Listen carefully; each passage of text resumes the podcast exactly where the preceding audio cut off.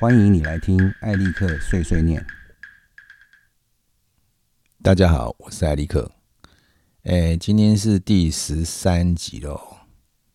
哎，怎么一转眼就到十三集了？好快。OK，那我们就进入今天的那个技术漫谈的部分。上次的节目有人跟我反映是说，哎，我讲的东西太太生硬了，所以他们都听不懂。那我们这一次就挑一个比较大家都可能用得到的这个话题哈。哎，这个就是拍片计划。那么拍片计划呢，对这个专业的团队来说，大概大家都很熟练啊。只是每个人的习惯，或者是每个你受的不同的训练，你会有不同的拍片计划。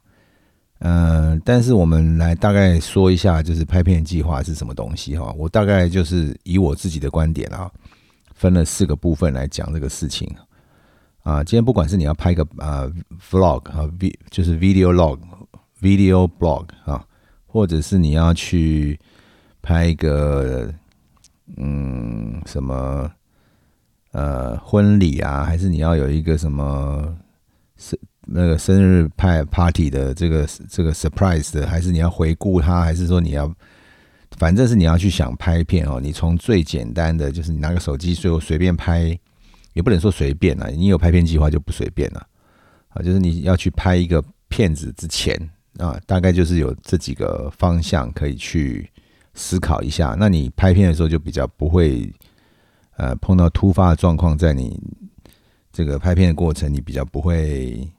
手忙脚乱，OK。好，那个第一个部分就是你要去把你的人事时地物大概涵盖的所有的内容都呃考虑一遍，OK。是你会在什么？你会拍什么人？呃，他的这个事件是什么东西？什么时间？什么时间？尤其是不打光的情况之下，那个时间很重要，因为那个阳光呢，对你来讲就是非常重要了。好，那地地点在什么地方啊？你会用你会拍到什么东西？什么用有会牵扯到什么物件啊、场景啊等等的？OK。所以第一件事情，在拍片计划之前，你就要去审先审视这些东西。嗯，在专业的团队来讲的话，可能就是搭景啊，或者是看景啊啊。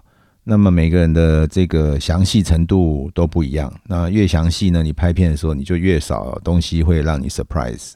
OK，那第二个部分呢，就是呃，在拍片之前呢，应该把自己的脚本啊、摄影啊、灯光啊、收音啊这些方方面面都先确定下来。为什么这么说呢？你在拍片之前，就是你不管你要拍什么东西，嗯，你应该把你要怎么样去讲这个故事先想一下。所以你会想要说怎么样的角度来说故事啊？不一定是要有一个正式的呃。脚本了啊，呃，看你拍片的规模大小，所以你大概会稍微写一下你现在要做什么事。那你从这个做什么事，你就可能会去决定说啊，我要用手机拍呢，啊，我要用单眼相机拍呢，还是我要用什么东西来拍啊？我用 GoPro 拍呢，怎么样哈？然后你会去想象一下这个灯光，你到时候你是在一个很暗的环境呢，还是在一个很亮的环境呢？然后你这个声音的来源是什么呢？啊？呃，不一定说考虑到这些东西就一定是要去买那个昂贵的啊专业的设备，而是说你从这几个角度去思考，在拍片之前去思考这些问题，你可能就比较不会在现场啊突然间碰到问题。好，比如说脚本，你在啊誊写这个脚本的时候，你可能就会想到说，哎，我这样讲好不好啊？啊，那你可能就会去。呃，修就是去修正它哈，去编辑它。那你可能到最后你讲出来的这个故事就会比较让人听得懂。那么摄影的话呢，就是比如说你的这个不同的摄影机，你会有不同的这个档案嘛？那你会有不同的素材。那这个素材是怎么样一个情况？那你你到时候要要经过剪接，还是说我就是完全不剪接，我就是拍了就结束了哈？那么灯光啊，这是你没有光线，你不能不能拍嘛。所以在这个东西啊，收音你怎么样把声音收进来啊？所以这些东西你在没有事先思考的时候，你去拍片的时候，你突你就会突然在现场卡住。就算你把这些东西都考虑过了以后，你去拍片的时候，现场的突发状况也可能会造成你突然卡住。但是呢，这个百分比就会大大的减少。OK，这是第二个部分。那第三个部分呢，就是呃，在拍片之前呢，要先把你的后置规划先在拍摄之前先确定。啊，为什么呢？因为你可能要做哪些事情呢？你可能在拍片的时候，你会方便你后置所需要哈。比如说你要拍一个访谈，有一个大头啊，有一个人对对着摄影机讲话，那么你在事先你如果有做后期规划的话，你会知道说，呃，如果他讲的不好，你需要剪辑，那剪辑这个影片会断掉。那断掉的话，这个剪接点就会不顺。所以，是不是你在拍的时候，你可以拍一些其他的景，用来去遮盖这些这个剪接点，他他讲的不好而接的这个点啊？或者是说，你可以有，比如不同的机器，比如你有两两台机器，那么你一台机器可以这个拍它的半身，一台机器可以拍比较呃只有大头或者是全身这样。那么你在剪接的时候，你就会有选项哈，所以像这些东西都可以在拍摄之前替后期规划好。OK，那么后期的部分还有就是说，你如果你声音是另外收的，就是我现在有另外一个麦克风跟录音机啊来收音啊，也许你的摄影机离的离这个主主体太远了，那你可能在这个人身上放了这个录音机或者是说录音笔都可以，那它的声音会很比较清楚。那你要怎么样把这个声音跟这个影像剪接起来呢？这个可能就是要你在事先就要有一些规划。那你先预先做好这些这些准备的时候，你到后期就不会没有东西可以用。OK，好，那最后一个要考量的就是说，你将来你的这个影片要投放的标的是什么东西？比如说你今天要投投影，譬如说你今天要这个放到这个 YouTube 上面。那你有没有搞清楚，说你的对象他能够接纳多大的解析度啊？他能够呃放什么样的声音啊？就是比如说，他是不是可以接受这个五点一？如果你要做 DVD，你可能可以做环场音效，对不对？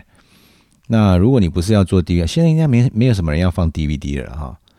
那么，如果你是要放给投影机，那你在做后期规划的时候，你是不是要把它的反差稍微做大一点啊？就是说，因为投影的这个荧幕是反射式的嘛，它这个投影机投出来以后，它通常它的影像都是比较灰的。如果你是你要专门做给投影机，那你是不是把它的对比啊，就是黑的比较黑，白的比较白，然后伽马比较利一点哈，就是比较不要那么有。不要那么有中间层次，这样。那你在投影的时候，你是会这个增加它的这个呃锐利度，那你可能看看起来眼睛比较舒服了哈。但是也有可能就是说，我要有一种呃底片的感觉，那你可能就是我故意要让它这样这样子灰灰啊。这这个都是你放标的物要考量的。比如说你放在电视上面，你可能跟放在投影机上面的这个考量就不同。OK。好，所以这是第四部分，就是呃，影片的投影标的哈。好，我现在我现在就是简短的把它这个呃 recap 一下哈。第一个地地方就是你要先去把你要拍的东西的人事时地物啊这些问题都先涵涵盖所有这些问题会发生什么事情，你都先要先蕊一遍，就是你要先练习一遍，看这些东西你要怎么讲。会会牵扯到什么东西？好，在什么地方拍？是什么时间？那对你的拍摄会有什么影响？这些东西你都先整理一下。啊，那第二个部分呢，就是脚本、摄影、灯光、收音这些，你都应该在拍片之前先针对这些问题先大略的哈。如果你拍片这个不是什么商业的目的，那你你也不是要呃公开放映，不是对很多人不需要被很多人检视的话，那可能可以简单一点。所以各位知道这个商业制作。好，不管是广告啊，不管是 MV 啊，不管是电视啊，不管是戏剧啊，不管是电影啊，好，越往这个专业的制作，它的精密度就越高。但如果你今天是只是自己做一个好玩的影片的话，你可以不需要这么呃精准度这么高哈，因为你可能就是不是那么多人去检查你哪里做的不好嘛哈。那么专业的人通常都会被检查，哎，他哪里做的不好嘛。好，那么第三个部分就是这个后期制作的规划啊。我刚刚有讲过，就是你在拍摄前的时候，你已经先想到我后期剪接要怎么办，我的声音要怎么办，然后我要这个呃做哪些处理哈，我要上字幕啊，我要效果啊，我要不要怎么样哈？这个你在事前的时候你就有规划，那你拍的时候可以方便把你的素材弄回来，那你在剪接的时候就会比较方便了啊，不会不会少东西。好，那接下来就是影片投放的标的是什么东西？所以你在事先先想好说哦，这个要给谁给谁，所以你就会有做一些规划是给谁的。那么在你拍片的时候，你就会啊呃先想到说你你你要怎么做哈？比如说你要这个呃放在投影机，这个片就是要放在投影的，那你是不是你在拍片的时候？你就已经先想到这件事情了。那你在摄影机上也设定，或者是说啊，我要设定是一个比较宽的素材，然后我在后期做啊，这个都是在前面你就可以去去做。那但是你脑筋里面有想过你投放的标的，那这个东西你就可以呃在做到后面的时候，你就会比较有你的制作的空间。OK，所以这个这个拍片计划基本上是没有。分任何呃数，就是你哪一个哪一个人拍，或你你要拍很简单的，你也可以做拍片计划。你要做很复杂的，其实你也应该拍。越越越是专业的人，越要做拍片计划了哈。OK，这是这个今天拍片计划的部分哈。好，那接下来我要讲一下这个另外一个议题哈，也是今天这个技术的部分的第二个议题。接下来聊这个部分呢，是 time code 哈，嗯，这个为什么要这样讲啊？就是就是我碎念的，这我叫艾利克碎碎念的关系啦。其实这个问题我在非常多的地方我都有讲过这个事情哈。嗯，time code 非常重要，time code 重要的不得了啊！你要当一个剪接师，你要做个制片人，你要你要弄一个片子。Time code 就是最重要的一件事情，就是入门砖，它就是一定你要懂得的东西哈。那什么是 time code 呢？就是有一个固定的时间码，它是跟这个影片相伴在一起的哈，它不会跑掉。好，这叫 time code。那通常我们现在比较习惯用的 time code 叫 global time code，就意思就是说，就是说它跟这个世界是一起运行的，就是你现在是。呃，早上十点它就十点，那你是晚上九点它就晚上九点哈。那为什么这样这样这样做呢？因为你的你在拍片的时候有开关机，然后你的摄影机如果它有它有这个 time code 的功能的话，它就按照这个时间在走。当你开机的时候，它就会记录是你是什么时间开始录啊，关机呃卡掉的时候，它就会停止在那个时间点。所以你在找这个画面的时候会非常容易。Timecode 最大的功能就是让你找到画面，OK？那你每一次去找那一个时间码，你都会找到那个画面，啊，这是 Timecode 重重要性了哈。好，那第一个部分就是说，呃，非专业摄影机呢，它不会提供 Timecode 给你，OK？好，比如说你用 Canon 的相机、Sony 的相机。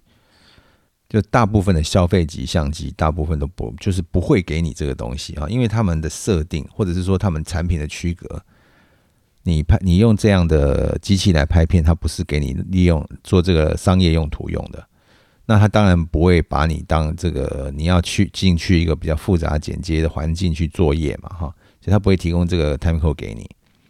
那为什么他那么小气呢？不是小气，因为 time code 这个机子是要花钱的，哈。就是说，你比如说，你里面有一个记 time code 的一个机制，然后它是要有硬体啊，要有软体这样在里面。好，那么我们怎么区分呢？啊，很很容易，其实很容易哈。如果你的摄影机它只能够录 H 点二六四或 H 点二六五，好，这种机型，它大致上都不会提供 time code 给你。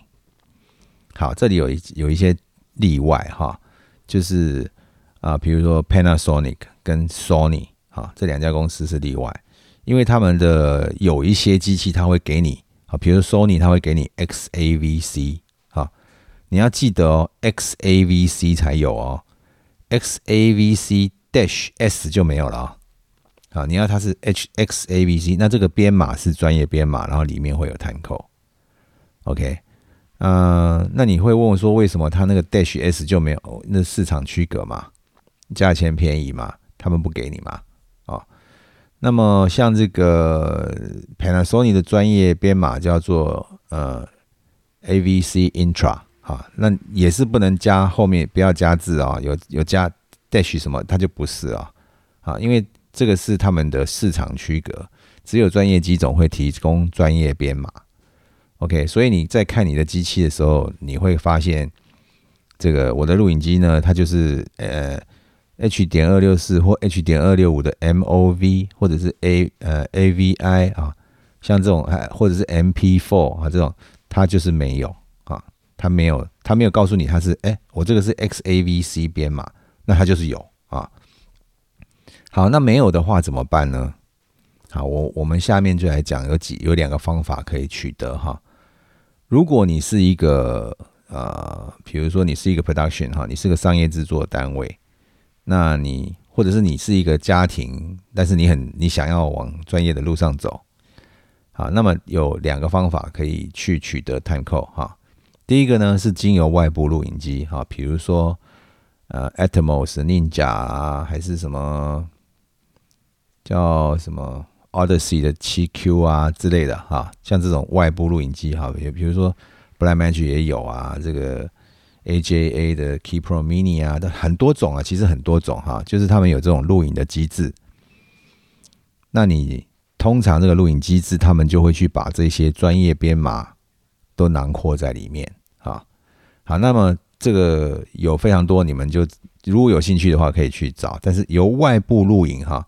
也就是从你的相机有这个 H D M 呃 HDMI out 哈，接到这个外部录影机的时候，它就可以经由 HDMI 这个通这个 bus 哈，这个这个通道，它就可以把这个呃 video 送到这个外部录影机。那外部录影机如果你的摄影机是没有这个 time code 的话，它的外部录影机通常内部都会内建 time code 的机制哈。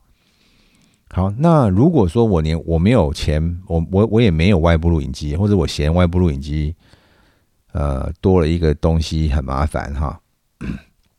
其实你如果你录完这个 H 点二六四 MP4 也好，MOV 也好，AVI 也好等等这个档案哈，你录完以后，它里面是存在着这个计时的码啊，也就是说它没有办法给你固定。但是他会告诉你啊，这是几分几秒啊？那问题是什么呢？问题是你每次放的时候，它就是不是归零的嘛？所以你不你不知你你第一次放跟第二次放时间码不一样。但是对于家庭录影，就是如果我们是只是家庭娱乐来来用的话，这没有差。我只要看到画面就好，对不对？我并没有要精准的去找到某个画面。好，可是如果你你你可以用到一些比较好的。单眼相机来录影，你可以取得很漂亮的画面。那么你也需要这个 time code，那怎么办呢？啊，你可以透过转档的软体啊，这有很多种了哈。通常转档的软体都会有这样的功能啊，比如说 DaVinci Resolve 啊，比如说这个呃 Adobe 的这个 Media Encoder 啊啊等等哈，有很多转档的软体啊。这我只是列举一几个啦。好，那但是这里要小心，就是你的这些这个编非专业的编码，H 点二六四、H 点二六五这些编码的影片，你在转档的时候，你第一次就要转大档。好，因为这个转转档软体它能够赋予这个 time code 的功能，但是它是它是它是没有办法去猜你的你的影片上面是什么东西，所以你第一次就要转大档，就是转高画质档。然后你再拿这个高画质档去转小档来剪初剪，为什么呢？因为你第一次转完高画质以后，你再去转第二次的时候，它 time code 会不一样啊，因为那边没有固定的 time code，所以这个你的转场软体呢不会知道上一个是什么。但是你转出来的专有专业编有 time code 的这个影片呢，你再把它转小档的时候，它就会 follow 你。现在有 time code 的这个这个这个资讯，啊，那你在剪接的时候才不会出乱子了哈。好，所以 time code 非常重要哈。嗯，现在已经都是数位了，所以我们现在 time code 比较没有那么多复杂的选项哈。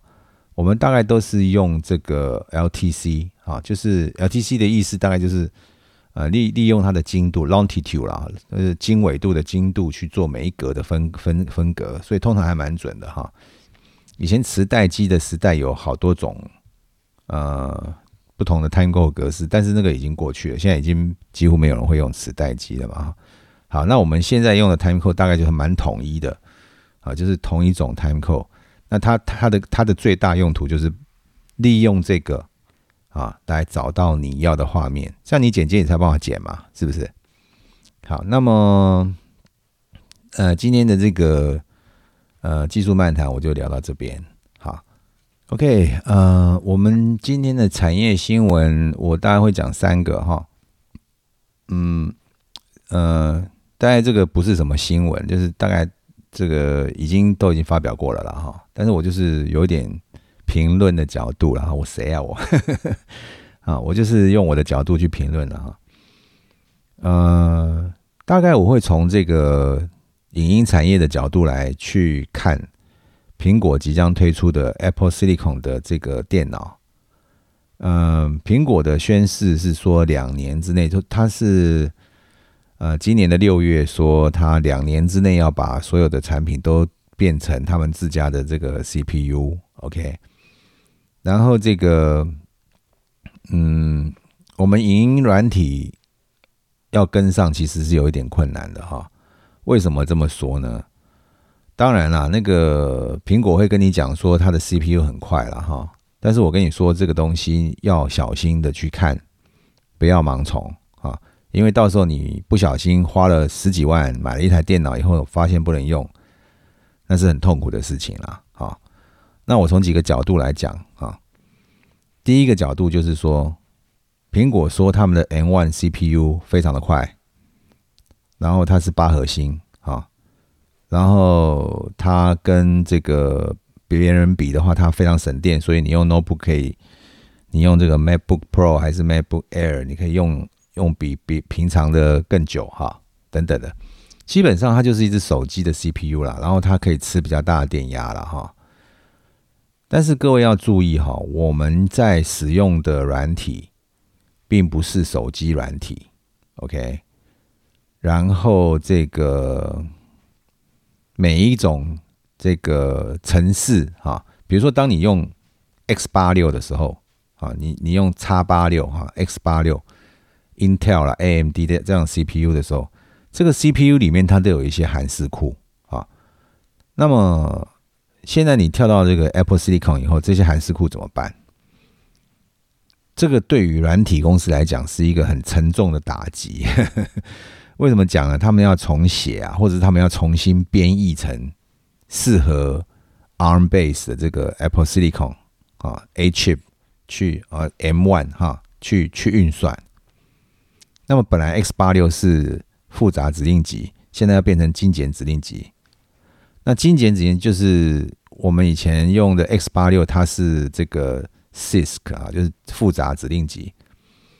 那么 ARM base 这个苹果的这个 A chip 啊，或者 M one，它是属于 RISC 啊，它是精简指令集。精简指令集的好处是它其实不需要太多 RAM，那它就有这样的效能啊。然后它比较省电，但是问题来了，就是软体怎么写？软体怎么写呢？如果你现在是为了复杂指令集写的这个软体，今天就算是苹果说啊，我有出个 Rosetta Two 啊，你可以经过 Rosetta Two 就自动帮你转换成，你信吗？你愿意冒险吗？我不晓得，我个人是觉得悲观，我觉得不要冒险，最少要等。两年，甚至于三四年，让软体厂商慢慢去了解苹果的这个 Apple Silicon 在干什么，debug 完成之后，我们才能放心的去使用啊。要不然你拿它来用的时候，你的压力谁帮你解决啊？苹果会帮你解决吗？还是说软体公司会帮你解决吗？对不对？这是一个很严重的问题啊！我不是。这么乐观啦。好，那从另外一个角度来看哈，苹果说的这个八核心是不是真的就那么神呢？嗯，如果你注意看的话，它其实是一个四核心加四核心的一个结结构了哈。四四核心加四核心，有四个核心是主要算做运算，有四个核心是辅助的。那么我们看哈，它就跟 AMD 的架构，就是最近的这个 Ryzen Ryzen Ryzen Three 嘛哈，跟这个 Intel 这个，它是完全不一样的东西耶。好，那么。他说他会比较快，但是我们目前还没有看到它上市，也没有 benchmark，就是没有这个测试软体出来的数据。那么苹果说它很快，你信吗？啊，我我们我我个人以前是非常喜欢苹果，非常爱苹果，我是 Steve Jobs 的这个门徒啦，我是果粉。啊，但是现在这个 Tim Cook 所带领的苹果，我没有办法信任呢。他们常讲说一些什么东西，他们实际上他们做不到，但他在还没有开卖之前，他就已经夸下海口。之后那个有有问题的有没有问题？他是消费者自己吃那个苦果，我觉得这是很下流的做法，这一点都不值得尊敬啊。那么，嗯，因此哈，我们怎么样去应对这个 Apple Silicon 呢？如果你是一般的 Office use 啊，就是你是家用，或者是你是一般办公室，比如你用的是什么 Word 啊、Excel 啊，哈，或者是你用的是这个啊 Keynote 啊、这个 Numbers 啊、Page 啊，这样我觉得没有问题哈。用网网络你在搜寻网络啊，还是你用网络服务啊，这些我觉得都没有问题啊。因为像这些东西，它的这个适应就 Adaptation 会非常快啊。苹果公司也好，软件公司非常快，因为这个。几乎每个人天天都在用的东西，但是如果你是用它拿来做剪接、特效，还是音乐、混音，这有很大的一个问号在那边啊。我们不要讲说这个，呃，就我我我讲一个最简单的例子好了，像 Adobe 啊，像这个 Blackmagic 啊。他们马上可以去输出，就是做一个对应啊，嘛，赶快赶快写成写写出这个适合 Apple Silicon 的这个版本来给你用。但是你的 Plugin 呢？你用的 Plugin 怎么办？你用的周边设备怎么办？它如果不是，它是写给 X 八六的，那你不就全部要重买一遍了吗？啊，这个事情以前就这这这个发生过。不知道多少次了啦，他所以我认为这种这种东西，我会相对保守。OK，针针对 Apple Silicon 的 MacBook，不是只有它发表的这个效能好不好、快不快的问题，要仔细去看一下。你花了这么多钱啊，苹果现在售价非常的贵啊，非常，我觉得非常贵。就是你可以拿同样的钱去买 PC 的话，你可以买超过很多倍，这个太离谱了。它真的有这样的价值吗？我真的打个大问号。因为现在苹果不是把 end user 当朋友了，他现在把 end user 当肥羊啊！啊，你要这个工作环境，当然了，苹果有它的好处哈，比如说做音乐的人非用苹果不可啦，因为 macOS 里面的 Core Audio 实在写太棒了啊。那做影像的人也希望要用苹果，为什么？因为你在那个 ProRes 环境下面很很自由嘛。对，还有一个，它等于是业界标准嘛，不是很棒吗？但是我会觉得 Apple Silicon 的这个苹果电脑，你得要小心一点。OK，好，这是我产业新闻要聊的第一件事。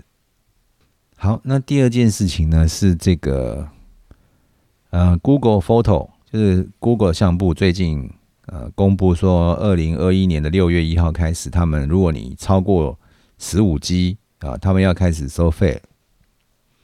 这个也不是什么，这很合理了哈。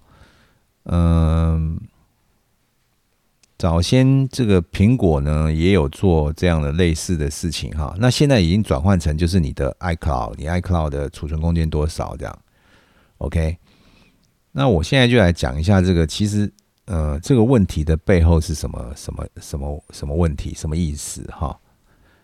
嗯，像这些大的科技公司啊。他们都有一个很厉害的地方，就是好像说你刚刚刚他要刚刚要把他的产品推到你手上的时候，的免费啊，然后一直改进啊，做什么免费空间越来越大，让你做很多很多事情。然后呢，这个你使用几年之后呢，他就开始要求要收费。然后，比如说像我个人就是最讨厌的一件事情，就是收到比如说信用卡公司啦，哦，还是银行啦，还是科技公司啦寄来的信，说，哎，我们要改那个服务的那个内容哦，啊，你要同意吗？但我能不同意吗？那我要结清我的账户吗？还是我要把我这个 service 关掉呢？这些科技公司他们很聪明，他们就把我们这些人当肥羊。哎，那句话叫什么？养套杀。他先养你哦，给你吃好吃，喂毒啦。啊，然后你习惯用它了，然后它就用用用用到一段时间的时候，哎，你被套住了。接下来跟你收费的时候，就是杀你的时候啊。那我们都知道，这个其实 Google Photo 也好，Gmail 也好，还是什么，其实他们都是一些我们平常人就可以去设定的一种东西，然后你就可以去取得自己的 Mailbox 啊，你也可以自己做自己的相簿啊，你，但是他们帮你做的很方便，然后你都不用烦什么骇客来攻啊什么，他们帮你做了，然后现在他要跟你收费了。好，那个这个收费下去呢，就是只会往上爬，不会往下走了。好，就是不会不会说啊，我现在收你十块钱，然后我做了这个啊，我生意很好，大家都用我的这个服务以后，我就把价钱降下来，不会有这样的事情，因为西这些西方国家的这种，呃，应该是说 MBA，MBA 是追求无无无无止境的成长嘛，那他怎么可能会降价呢？对我们以前是什么？东西多变多，农业社会是啊，今天这个水果蔬菜变多，价钱往下掉，对不对？科技公司没有说你用户变多变便宜，哎，它一样钱，它一样钱以外，它还会涨价。我们看 iPhone 就知道嘛，对不对？iPhone 就一直涨价，可是哎，可是我机器比较好哦，啊，我相机比较好哦，对不对？他是这样讲啊，这种东西在将来 Google Photo 类似的这种服务都会越来越多哈。好，那么我就是只是提醒一下大家，就是像这样的这种网络的服务，它将来就会越来越跟消费者收费。好，那么我们的相应对是什么东西呢？呃，我是比较建议大家会去搜寻，除了 Google 以外，还有什么地方可以储存，或者是说你可以去找其他的储存方式，比如说你可以拥有自己的 NAS 啊，哈，就是。呃，网络硬碟啊，就是 network attached storage 啊，你可以自自己做，你可以去买买人家做好的哈，有品牌的。呃，假假设你的你不会自己做的话，你为了省麻烦，你就去用。那如果你有一些有心研究的话，你可以去自己做做一套了哈。那有关于这个，如果大家有兴趣的话，可以在下面留言问我了，我我我可以跟你介绍一些。Open source 的软体，你可以拿家里的旧电脑就可以自己做自己的 network storage 哈。好，那这个部分我们就先暂时讲到这里。好，第三个产业新闻是呃，Blackmagic 的这个 DaVinci Resolve 十七发表了哈。嗯，DaVinci Resolve 是一个现在啦，现在以前它是一个调光软体，呃，现在 DaVinci Resolve 已经变成一个相当完整的一个工作的套件。而且 Blackmagic 的策略是它的两个版本哈，一个版本叫做 DaVinci Resolve 第几版这样，另外一个版本叫 DaVinci Resolve Studio。那 Studio 卖你两二九九美金，其实也不贵啦，二九九美金大概起是八千多块台币啊。然后你就付一次钱，你就一直都拥有啊，就终身拥有买断的啦。那那个免费呢，它就是。你可以注册自己的资料给他，然后他他会寄广告信给你嘛哈。你也可以选择叫他不要寄了哈。那他就是，哎，他那么好心干嘛？他他给你给你给你用啊？其实不是，他是为了要让你去熟悉，让你学习。啊，像我们一般在用软体的时候，我们去用这种试用版啊，比如说他给你用十五天还是。好好好心一点给你用三个月这样哈。呃，可是你在十五天你能学到什么啊？那么达芬奇 Resolve 它就不是这样的逻辑，它就直接给你一个免费版，然后你就可以去学里面所有的功能。那我觉得这个免费版基本上它已经相当具有商业价值啊，比如说它可以帮你做这个安全备份啊，啊，Clone Tool 它可以帮你做安全备份，它帮你可它可以帮你去做这个。影片的管理啊，你可以看到这个，你你可以看得到影片素材，然后你可以去这个编辑它的 metadata 啊，但是你在里面编辑，你只能给同样 resolve 来解读啦，其其他软体不懂的，不不会懂的了哈，就是每家公司写的格式不一样嘛哈。好，然后那个呃呃，当然它免费版跟专业版它是有一个很大的差距，就是比如说你的特效啊。啊，或者是你资源的显示卡的张数啊，啊，免费版只支援一张，啊，还有一些其他像 denoise 的功能啊，这些东西它是废掉的哈。那呃，但是不无损于你去学习这个软体，或者你去使用它啊。那么呃，目前我看这个 Resolve 十七的发表啊，呃，应该是 Resolve 上市以来有史以来最大的更新吧，就是它整个。感觉整个软体都翻了一番，啊，是从头到尾都翻了一番啊。从这个呃管理的，就是你在前面的这个 media 的 browser 啊，还是你的呃你要把素材 import 进来的方式啊，显示的这些 UI 啊，哈，它它几乎都有改进了。我算是我看我我很早开始就就就就接触这个 resolve，所以我对它这个改变非常有感哈。那么其中它有一个比较大的变更，就是在这个 cut page 这个地方，cut page 原来是设计给你这个做初剪的，但是这一次改版以后，看起来它是针对，应该是针对电视节目吧？啊，它同时也推出了一个这个小小的剪接键盘，啊，那个小的剪接键盘有点是有点复古哈，它有一个。Shuttle 的轮子哈，就是像我们以前在用录影带剪接的时候那个 shuttle 轮的那个盘飞盘哈。那么为什么他要这么做呢？其实这又显现了那个 Blackmagic 这家公司有就是很有趣的地方。他们不是一直新、一直创新、一直创新，他们会回头看以前旧的时代的东西有到底有什么优点。OK，所以你看哈，他现在在这个 Cut Page 里面。如果你在选择 timeline，它会给你看你现在 timeline 的全长度。如果你是选 source，它给你看你现在所有 source 的全长度。哇，那这个在找素材超好用的，对不对？这个就好像我们以前在剪接的时候哦，你的素材就在这一支录音带，所以你带录影带，录影带就是你不会 miss 掉你一颗镜头，你在这个录影带里面找一定找得到。好，但是你知道我们现在是档案比较容易。档案散在好几个 folder 里面，你会落掉，或者你会 miss 掉，那可能会有镜头你找不到。但它的 cut page 就是就是让你一一目了然啊，这是线性的那个优势哈。那它的那个小的 mini 剪接盘呢，其实你不需要去用滑鼠跟键盘，你几乎所有的 cut page 的功能都在上面。那这有什么好处呢？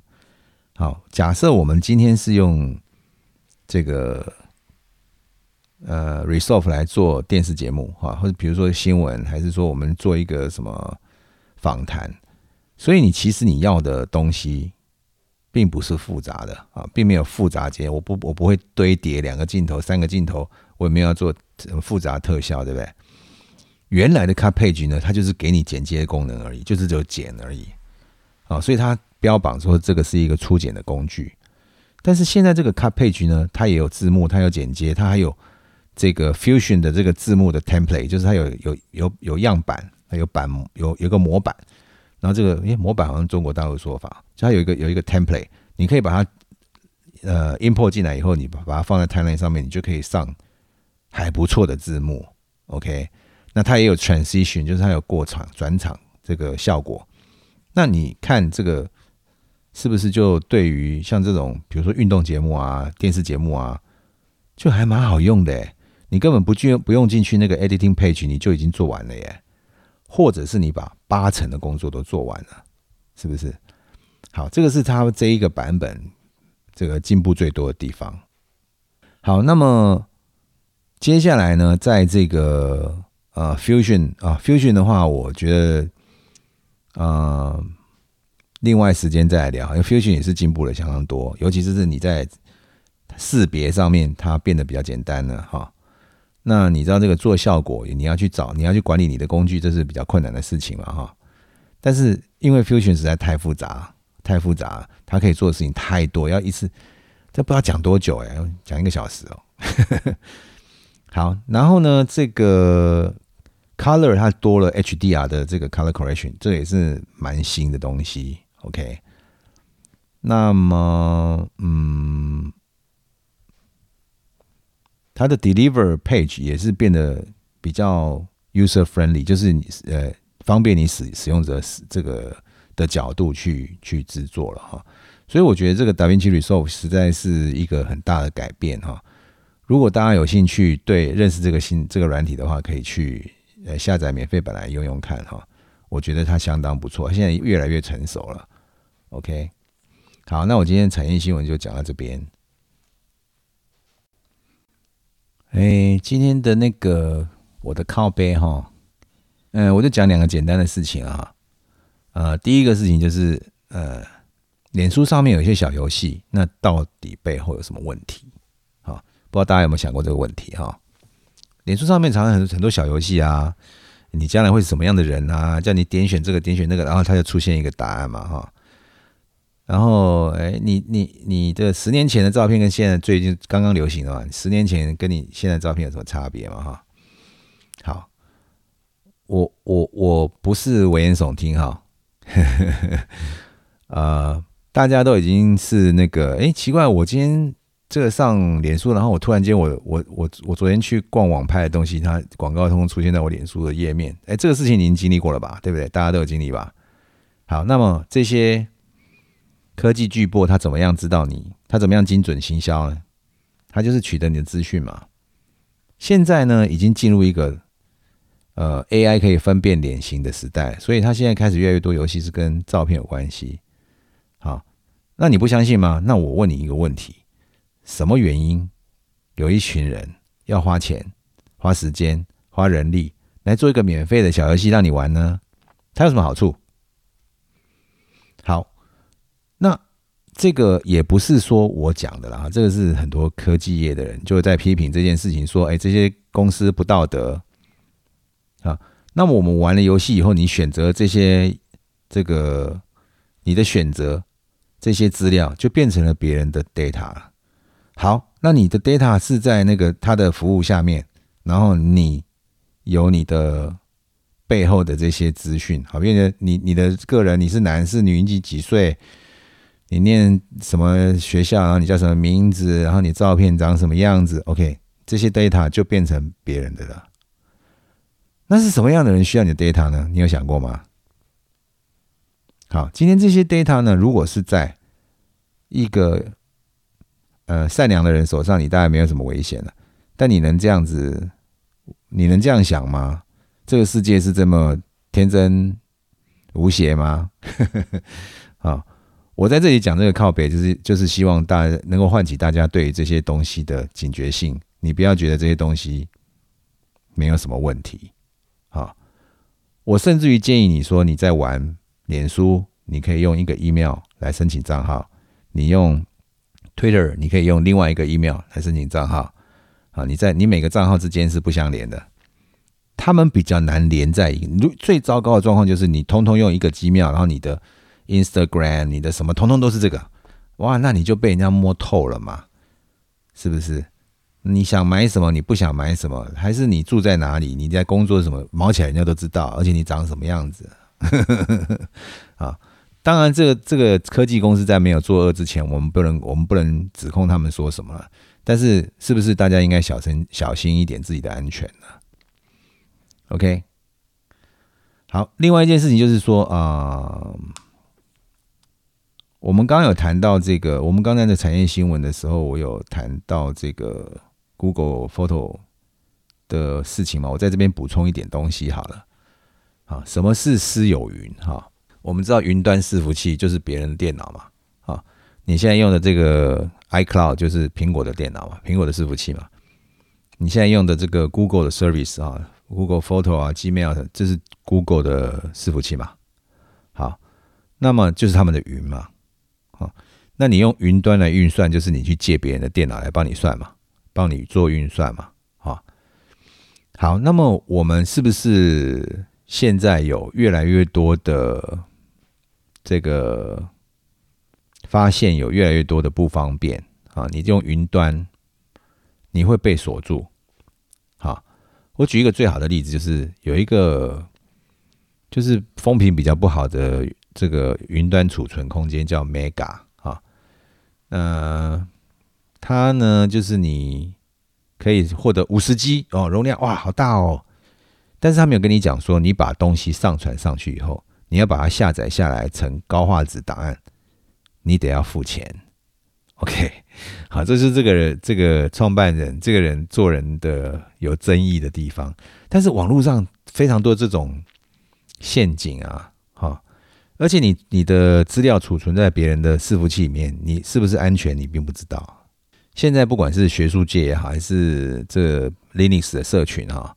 就是很多人都在讨论这些事情，就是说，我们是不是要再把这个云端放在别人的公司里面？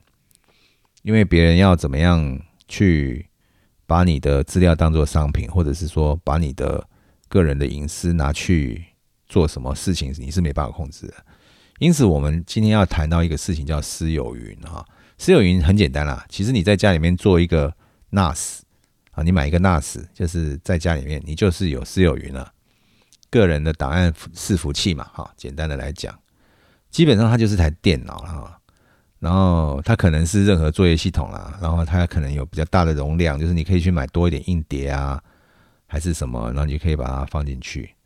好，基本上呢，我觉得这这个就是非常非常基础的一个云啊，你可以在家里面去设，不管是 Windows 上面也有啦，然后这个 Mac 上面也有了啊，你可以去用。比如说你旧的 Mac 还是你旧的 PC 去做一个哈，但我真的要讲的事情是什么呢？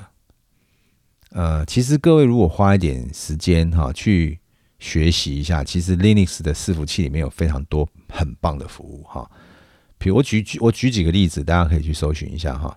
比如说有有这个呃免费的哦哈，有一个系统叫 FreeNAS 啊，免费的那个 Free FreeNAS。啊，它是 open source，但是它是它现在是有一家公司所拥有，哈，已经私有化了。那么它的创它的创办人呢，就是呃开发工程师呢不爽这个商业化过程，所以他会跳跳出去，又又又又又开发了一个新的版本啊，以前叫 Free for NAS，现在叫做 Sigma Xi 哈 Sigma NAS 啊。那么在 PC 呢，在 Windows 下面有一种叫做 Unray。就是它，un 就是 un 哦，就是 ray 的相反这样，unray。然后呢，呃，Linux 下面还有另外一个叫做 Open Media Vault 啊，呃，还有叫做 Rockstore 啊。那这些东西其实都好像是 NAS 啊，这这几个这几个平台都是 NAS。那这些 NAS 都不用钱啊，你用旧的 PC，然后你就是要买几颗硬碟啊。看看你的需求啦，啊，你如果你需要很大，那你就大，你就多多颗；那你如果需求不大，那你就可以少一点小颗。但是我建议就是你最少要做到瑞一，瑞一的意思就是你可以一个资料备份到两颗硬碟。那我比较建议，我比较推荐的是瑞五或或或或者是瑞六啊。瑞五的话，就是你有点这个警觉性的人哈，你就做瑞五。瑞五的话就是四颗以上，当然它有一颗硬碟有故障，它会还可以保持资料。那第二颗故障，你的资料就会毁损。那瑞六的话是你可以有两颗，但是它基本上它就是要你有六五颗以上的硬碟啊，以此类推了哈。那么你有越多 redundant 呢，就越安全，但是你要花更多钱买硬碟，这样意思差不多这样。好，那么呃，至于说啊，可是我要。我的这个这个云，我要私，比如说像 Google Drive，我可以 share 档案给别人啊。其实像这个东西也有哈，其实这这个在在这种你也可以自己做了哈。比如说有这个 On Cloud 啊，On 就是自己啊，O W N On Cloud，或者是 Next Cloud 啊，我非常喜欢的 Next cloud Nextcloud 啊，我最喜欢我要讲错。好，还有别的啊，像什么 C File 啊、Pydio 啊，哈，有很多这个很多很多这个在这个 Open Source 界非常有名啊，这些这些软体。然后他们现在也在求新求变哈，像这个 Next Cloud 现在已经有了叫 Next Cloud Hub，On Cloud 现在也有网络版，所以如果你不要自己架，你可以架在他那边。那么各式各样了哈，那个各个处处有商机嘛。好，那么我们来讲说，那为什么我要用这个？那我干脆就我不要用 NAS，我用这个就可以也可以啊，这都没有没有，就是在 Open Source 的环境，你要做什么其实都行，OK，就看你怎么样去规划设定啊。那如果你想要再更进一步呢，我还可以跟你介绍，现在最流行的就是在这个 Linux 的环境里面，现在大家都在研究 Docker 啊。那什么是 Docker 呢？就是不管你装什么样的 distribution，就是你不不管你装什么版本的 Linux，你可以透过 Docker 呢装 Docker 上面可以跑的软体，那就不用管什么平台了。OK，它就可以在上面，就不用管你是什么样的 Linux 版本，你就可以跑这样的服务。好，我举个例子来讲，以前在某些的网络服务，你非用 CentOS 不可，好，就是 Red Hat 啦，哈，Red Hat Linux。你非用它不可，因为它这个资源就在那边。好，那如果你用 Debian 呢，还是你用这个 Arch 呢，还是你用这个其他的，那你会就不能用啦，因为它这个 resource 就在，就是它资源在那个地方嘛。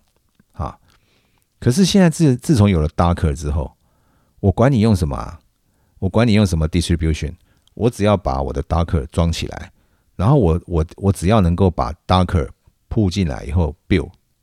我就可以在我这边跑这种服务啊，啊，然后现在方兴未艾啊，这个现在 Docker 的 package 越来越多啊，服务越来越多，像将来是不是有这个 Docker 的 NAS 呢？呃，基本上我已经看到过一些，但是我不晓得他们是不是很稳定啊。现在是这个这个最流行的时候，好，那么我觉得这个是前途前途无无量了，这个以后甚至于就是。你如果有这样的东西，你何必还要去用什么 Google Drive？因为觉得 Google Drive 嘛，piece of shit。对，它限制你最大档案传给谁多少，然后你你上去传多了，你就会变慢，还是你家 local 网络怎么样？太多限制了。如果你的云是在你家客厅，你很清楚你的连外现在是怎么样嘛，对不对？好，连讲到连外这个东西呢，就就来预告一下好了，哈。呃，因为如果你把云放在家里面，那你势必要碰到，比如说骇客攻击的问题嘛。嗯，我们很无奈，就是我们隔壁有个恶邻居啊，这么大，然后这么凶。唉，嗯，我自己有一个防火墙，我在我的防火墙后门，我常常看到来自于对岸的 IP 位置，他们一天到晚都在攻啊。有时候你家网络还是 WiFi 连不上，还是变慢，不一定是中华电信的问题啦。啊，可能就是你比较倒霉，被人家扫到了啊！你可能开机关，你把它关机再开以后，哎，断断掉这个连线之后，你你的网络速度又会回来，就这个道理。OK，所以呢，我们下一次在这个节那个 Podcast 里面，我会来聊一下网络安全的问题哈，就是分成两个部分，一个是你的这个你你在使用的网络服务要注意哪些事情，去保有你的安全啊。另外一个就是你的网络连线，连线到你家，你要使用这个网络要怎么样做才会安全？OK，那我看我们今天就哎一个小时内耶，好，我们就尽量赶快把它在一个小时内结束。好，那我今天就讲到这边，谢谢大家，下次见，拜拜。